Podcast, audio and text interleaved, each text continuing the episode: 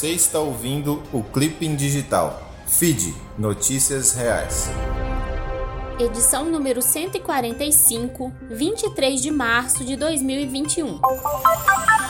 Manchetes do dia. Chefes de UTIs ligam kit Covid a maior risco de morte no Brasil defendido pelo presidente Jair Bolsonaro como estratégia de combate ao coronavírus, o chamado kit Covid ou tratamento precoce, na verdade contribui para aumentar o número de mortes de pacientes graves, disseram a BBC News Brasil diretores de unidades de terapia intensiva de hospitais de referência. Leia mais em BBC. STF retoma julgamento sobre suspeição de Moro nesta terça-feira. A segunda turma do Supremo Tribunal Federal, STF, vai retomar nesta terça-feira, dia 23, o julgamento da ação que discute se o ex-juiz da Lava Jato em Curitiba, Sérgio Moro, atuou de forma parcial nas condenações do ex-presidente Luiz Inácio Lula da Silva, do PT de São Paulo.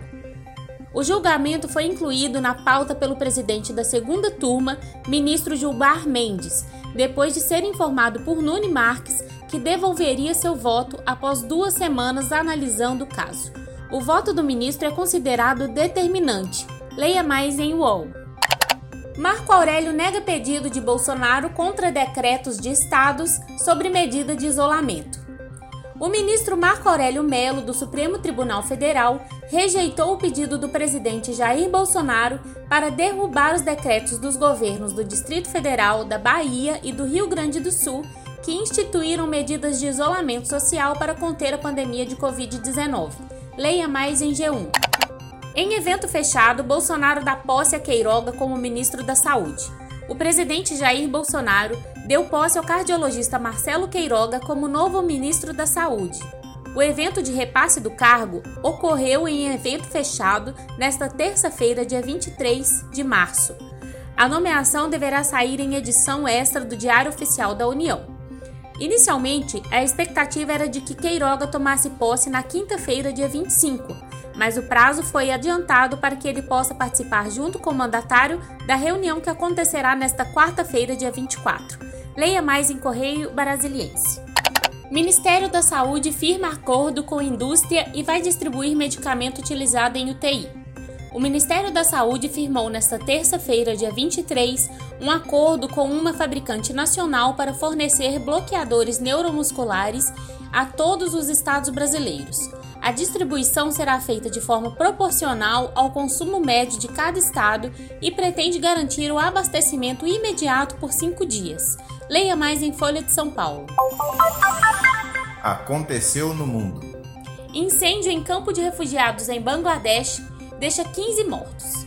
Ao menos 15 mortes foram confirmadas e 400 pessoas são consideradas desaparecidas após um grande incêndio em um campo de refugiados no sudeste de Bangladesh, o que obrigou a fuga de pelo menos 45 mil pessoas, anunciou a ONU nesta terça-feira, dia 23. Leia mais em R7. Atirador deixa pelo menos 10 mortos em supermercado nos Estados Unidos. Um homem armado matou pelo menos 10 pessoas, incluindo um policial, em um supermercado de um bairro residencial no Colorado, segundo a polícia. Testemunhas que falaram à imprensa local descreveram cenas de caos no começo da tarde dessa segunda-feira, na hora local, com dezenas de clientes correndo para saídas depois de ouvirem os primeiros tiros. Leia mais em El País.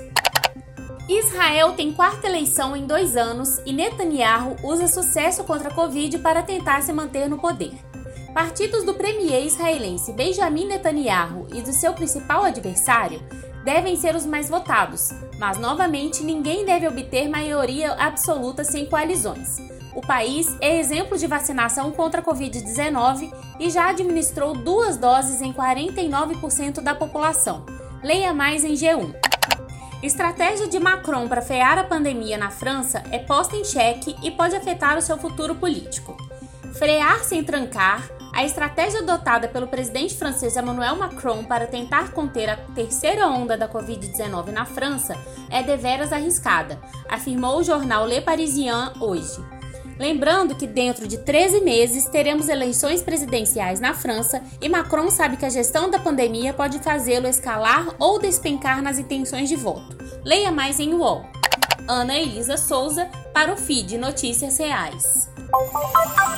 Mundo do Esporte. Prefeitura de Volta Redonda decide liberar apenas jogos do Paulistão de terça e quarta-feira. Após reunião com seu secretariado na manhã desta terça-feira, o prefeito de Volta Redonda, Francisco Neto, decidiu liberar apenas as disputas na cidade do jogo entre Corinthians e Mirassol nesta terça e Palmeiras e São Bento na quarta pelo Paulistão. Ainda não há uma definição sobre a realização de jogos do Campeonato Carioca em Volta Redonda. A cidade pode ser uma alternativa à proibição de partidas de futebol no município do Rio, determinada na última segunda-feira pelo prefeito Eduardo Paes. Leia mais em GE. Acusado de causar acidente, astro do boxe pode pegar sete anos de prisão. O astro do boxe Gervonta Davis vai encarar mais uma batalha fora dos rings. O pugilista vai responder por 14 acusações criminais em decorrência de um acidente de carro que feriu quatro pessoas em novembro de 2020 e, caso seja condenado, pode pegar até sete anos de prisão. Leia mais em UOL. Fórmula 1 terá temporada com um número recorde de provas apesar da pandemia. Apesar das mudanças causadas pela pandemia do coronavírus, o calendário para a temporada de 2021 do Mundial de Fórmula 1, que começa neste final de semana no Bahrein, traz um recorde de 23 grandes prêmios, incluindo duas novidades. Leia mais em Gazeta Esportiva. Essa é boa. Inspiração. Jovem que era cortador de cana se forma em medicina. Do interior de Pernambuco, o estudante passou a vida inteira na roça, onde trabalhava cortando cana de açúcar para ajudar no sustento da família. Hoje o rapaz está prestes a se formar e faz questão de compartilhar sua história no Instagram. A publicação viralizou e inspirou muita gente a nunca desistir de um objetivo, por mais difícil que ele pareça. Leia mais em sua notícia boa. Fique ligado. Governo Federal e Microsoft lançam cursos gratuitos de tecnologia. A Escola do Trabalhador, plataforma do governo federal que oferece cursos gratuitos na área de tecnologia, está de volta em versão 4.0, em parceria com a Microsoft. O projeto visa capacitar mais de 5 milhões de jovens e adultos em habilidades digitais, com foco no aumento da empregabilidade. Leia mais em Olhar Digital. Letícia de Almeida para o feed Notícias Reais. Você viu? Silvia Federici. Espero que esse momento impulsione uma forte mobilização de movimentos feministas. Conhecida por livros como Caliban e a Bruxa e Mulheres e Caixas Bruxas, a filósofa, escritora e professora italiana Silvia Federici aponta que os movimentos feministas têm reivindicado com mais força questões antigas como o trabalho doméstico e reprodutivo. Ela também encara a extrema-direita e o fundamentalismo religioso como as maiores estruturas de controle feminino atualmente. Para Federici, existe a esperança em um novo feminismo que seja dissidente, alternativo, popular, como o que existe na América Latina, e que esteja ligado a outros movimentos sociais como o antirracista, anticapitalista, indígena e campesino. Podemos ver também as conexões entre a luta sobre o controle dos nossos corpos e a defesa pela natureza, a luta contra a contaminação das águas pelo agro, afirma. Leia mais em agência pública. A Terra é azul. Essa frase já não provoca as mesmas reações emocionadas de 1961, quando foi dita pelo cosmonauta Yuri Gagarin, a primeira pessoa a vê-la de cima. Hoje é algo bastante óbvio. É a água que se avoluma em mares, rios, cataratas, lagos, icebergs. De tão abundante parece infinita, mas depende do ponto de vista. Cerca de 97% dela está nos oceanos e 2% nas geleiras. Apenas 1% é água doce acessível aos humanos. Leia mais em Revista Gama.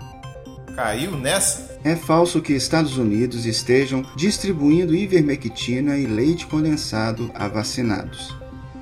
Em vídeo compartilhado em grupos de WhatsApp e Facebook, um homem que se apresentava como um brasileiro de mais de 50 anos que acabara de se vacinar afirma que o governo de Joe Biden está distribuindo ivermectina e leite condensado para quem for vacinado contra a Covid-19 nos Estados Unidos. Essa afirmação é falsa.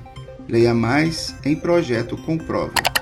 Billy Fadel para o feed Notícias Reais. Até a próxima.